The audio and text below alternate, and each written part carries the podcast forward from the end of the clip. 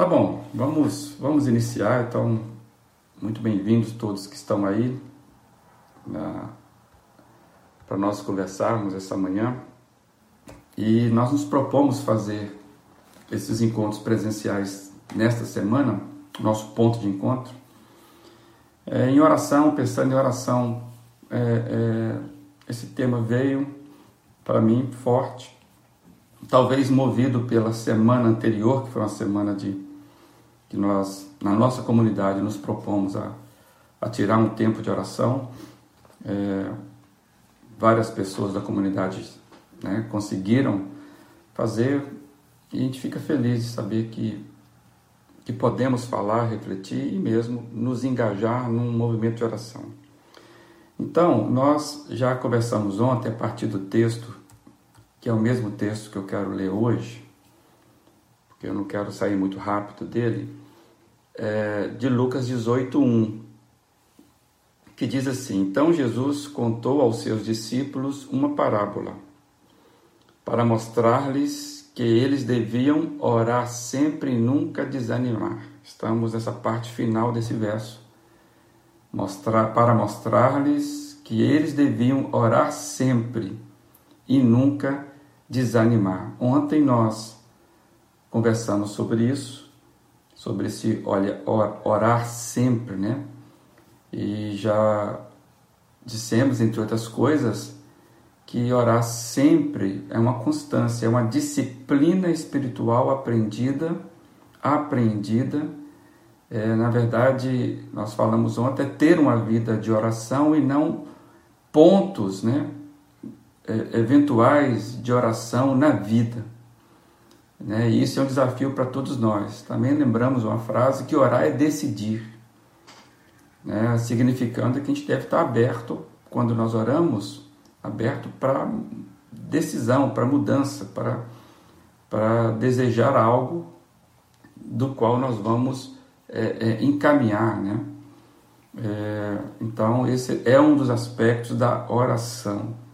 Falamos que a oração ele tem vários aspectos você pode, é, toda vez que nós oramos, se nós tivermos, tivermos aberto a decidir ou a mudar, fica mais fácil. Mesmo quando você não, você não vai à presença de Deus para pedir, porque existe oração de engrandecimento, de louvor, né, de agradecimento. Mesmo quando nós vamos a Deus nessa condição, se nós estivermos abertos em decidir, abertos né, e recebemos orientação, abertos, prontos para mudarmos, é, também saímos diferente, também saímos é, é, com a postura nova. Então a oração sempre é uma chave de mudança. Nós temos falado isso na nossa, nas nossas reuniões com as nossas lideranças é, aqui na nossa igreja. E temos dito nesse sentido: a oração é a chave de mudança. Então sempre será se nós nos tivermos sempre a Deus, chegarmos a Deus com essa, né, com essa abertura.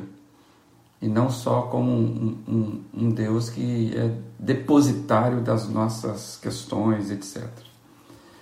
Então, é, é, a gente ontem leu esse texto, a gente até fez a pergunta: como é que você lida com oração?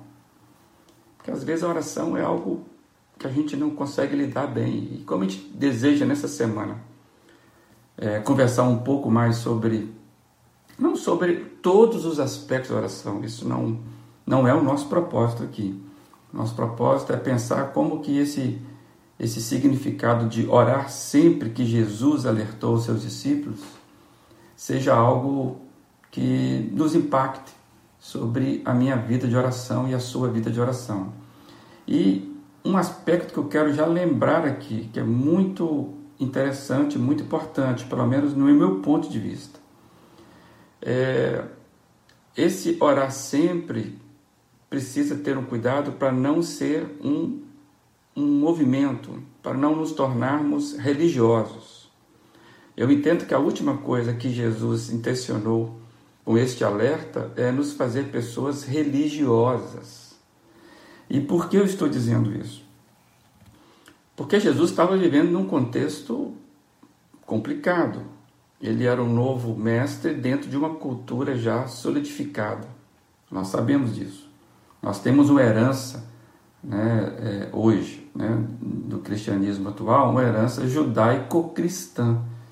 Ou seja, o Antigo Testamento é uma produção histórica farta, densa, e ali existiam então os mecanismos, já até ensinado para o próprio Deus, e até as é, que acabou sendo matéria de escolas é, no tempo de Jesus. Então Jesus tinha ali os mestres da lei, né, os, as diversas escolas, e Jesus estava ali fazendo esse confronto. E por que eu estou lembrando isso?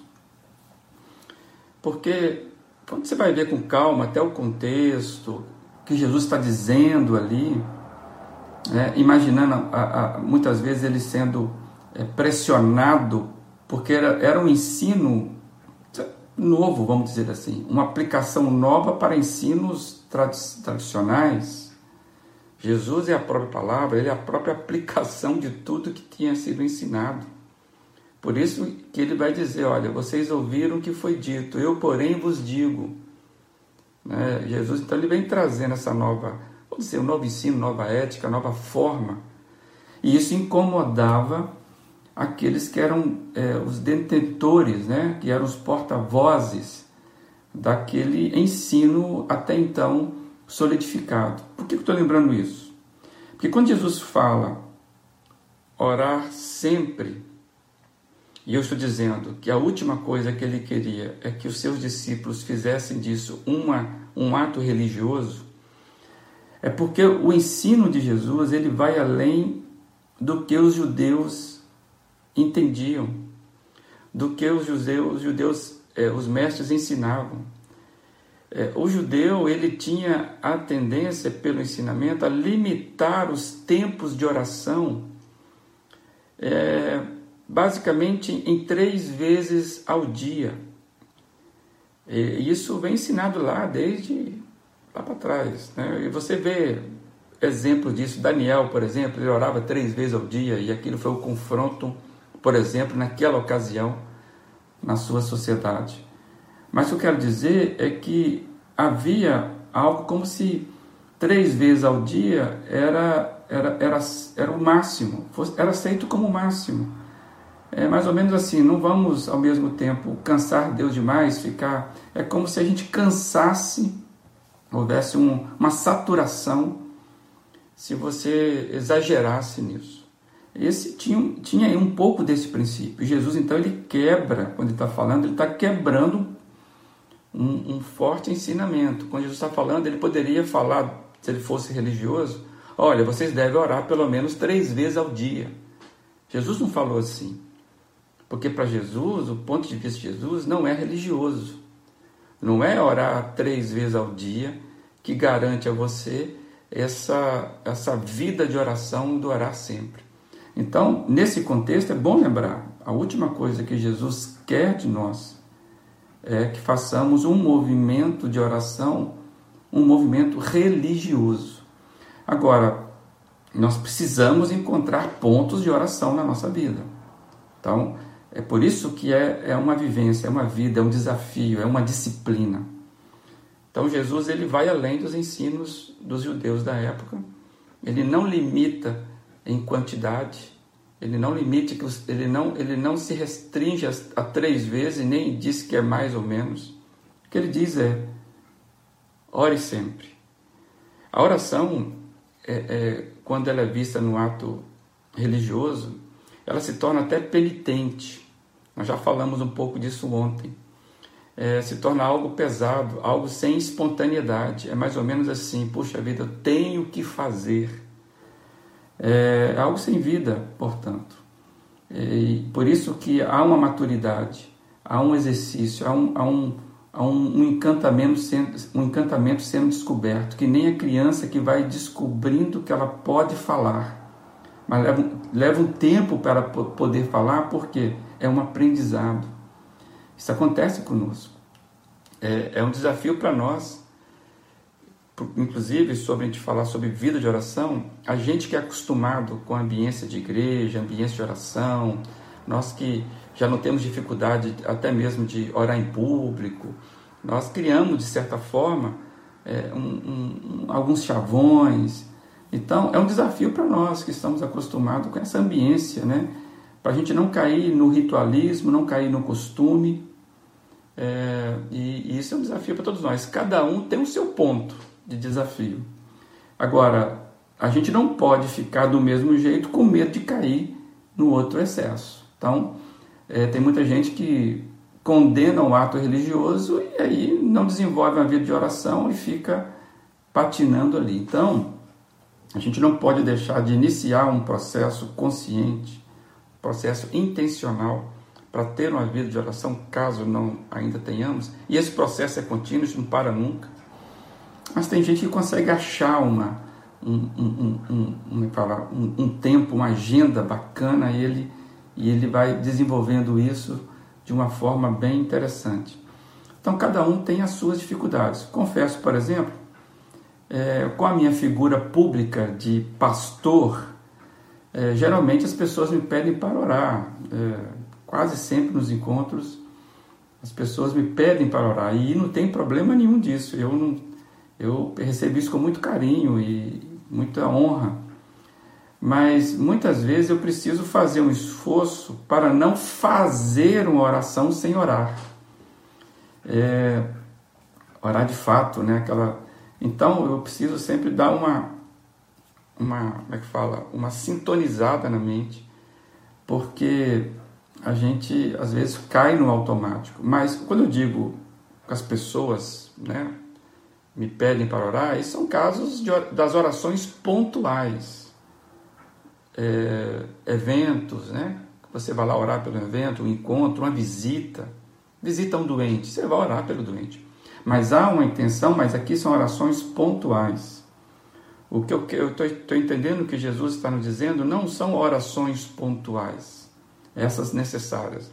Se eu receber um telefonema agora de alguém é, que me pediu uma oração, se for necessário, a gente vai parar e vai orar. Isso, isso não, não, não, não contrapõe, não invalida, é, sabe? É, é outro formato. Aí são são, são momentos né, necessários de você parar naquele momento interceder. E o que eu quero chamar a atenção é que Jesus está nos ensinando que, além dessas orações emergentes, pontuais, né, orações que a gente faz em, em, em, até mesmo em favor um dos outros, parece que Jesus está destacando que ele está chamando a atenção para os seus discípulos é para uma constância da oração na vida e não só eventos de oração. Orar é mais do que repetição de palavras, deve haver uma intencionalidade sempre nas nossas orações. É, e não, quando eu estou dizendo isso, eu quero entrar hoje no ponto que eu acho que é importante, preciso avançar um pouquinho. Não a intenção, é, onde eu quero chegar aqui, a intenção da oração não é simplesmente a vontade é, do pedinte ser atendida. Ou seja, não é a intenção simplesmente sermos atendidos em tudo que pedimos, por exemplo. Eu acho que a, a, a grande, o grande ensinamento de Jesus não é falar, olha, o foco principal é você ser atendido na sua oração. Não é isso que Jesus está falando, eu entendo assim. O orar sempre de Jesus não é, olha, vai lá sempre que você sempre será atendido, porque essa é a sua busca. Hum, eu, eu, eu acho que muita gente parece confundir a oração porque elas confundem, ou elas imaginam, não sei, é, elas confundem Deus como, como se ele fosse o gênio da lâmpada de Aladim. Você conhece a história do gênio da lâmpada de Aladim. Então, o que é o gênio da lâmpada de Aladim? É um ser poderoso, mas que é escravo dos pedidos do seu amo. E, e às vezes o amo pede, né, as histórias se multiplicam, ele pede algo que não deveria pedir, mas o gênio acaba lhe concedendo porque o gênio da lâmpada é escravo daquilo que, que, que é pedido pelo seu senhor ali, o seu amo. é, essa visão, essa visão equivocada de Deus acerca de Deus faz muita pessoa, muita gente, por exemplo, ter muita dificuldade nas questões do sofrimento, de entender o sofrimento. Tem muita gente que não consegue é, se chegar a Deus de forma, é, vamos chamar assim, é, de crer devocional, porque elas têm grande problema com o sofrimento, porque elas imaginam Deus como um, um grande gênio da lâmpada. E, inclusive, o título da, dessa reflexão que eu coloquei, para mim, né? Deus não é um gênio da lâmpada. Só para me organizar aqui. E por quê? Porque Deus, Deus não é escravo de ninguém. Deus não é escravo nem do seu amor para conosco. Deus é livre, Deus é, não é condicionado, Deus ele é criador, Deus é o man, man, mantenedor da vida. As nossas orações, portanto, não são para fazer Deus agir, não são para mudar Deus. Do tipo, vou orar para fazer Deus pensar diferente nessa questão. Então eu começo a informar Deus as minhas coisas. Não, não, não, não entendo que deva ser essa as nossas intenções nas nossas orações. E este parece que é o, o equívoco que, que Tiago, né, na sua carta, Tiago, irmão de Jesus, ele vai nos alertar que, que nós não recebemos tudo o que pedimos. E não recebemos, Tiago vai dizer aqui, porque nós pedimos por motivos errados. E ou seja, muitas vezes nós pedimos sem ter muita noção do que estamos pedindo, sem ter muita noção de quem é Deus nesse processo. Então, saber quem é Deus nesse processo é muito importante. Por isso que Jesus, que teve uma vida de oração, ele também vai ensinar sobre oração. A gente quer conversar sobre isso um pouco mais à frente. Então, esse equívoco, né, parece que até hoje tem pessoas que, mesmo no, no, no, dentro de uma igreja, tem muita gente que parece que também se, por causa disso, tem um equívoco com relação àquele texto que diz: E tudo quanto pedires em meu nome, isso farei. Está lá em João 14, 13. Parece que tem um equívoco acerca desse texto bíblico.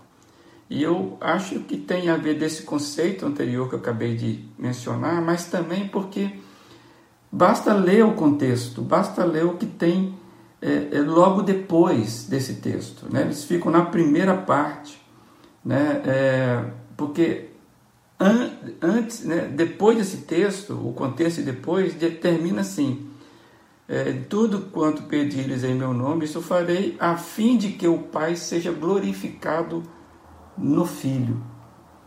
Então, tem um equívoco aqui que eu acho que vale a pena, acho que demorei um pouco mais, mas vale a pena te entrar hoje. Se eu, se eu não conseguir, que eu não quero passar do nosso tempo, que eu sei que vocês têm suas atividades, aqui há um, um conceito, somente nesse verso, nesse versículo, nem né, tudo que pedires em meu nome, isso farei. Entenda aqui que tem um, um equívoco de conceitos do que é autoridade e do que é autorização. Quando Jesus está nos fal falando sobre isso, nos ensinando sobre pedirmos em seu nome, nós, enquanto seguidores de Cristo, temos então a autorização dada pelo próprio Cristo de orar em nome dele. Ele falou: ore peçam em meu nome. Então, isso é uma autorização. Por que, que ele deu a autorização? É por isso que nós oramos em nome de Jesus. Porque ele é a autoridade. Então, Jesus, ele é a autoridade sobre todas as coisas. Como diz a Bíblia, o poder, domínios, autoridade. Jesus falou: Eu tenho autoridade sobre todas as coisas. E ele deu essa autorização para que pudéssemos orar em nome dele.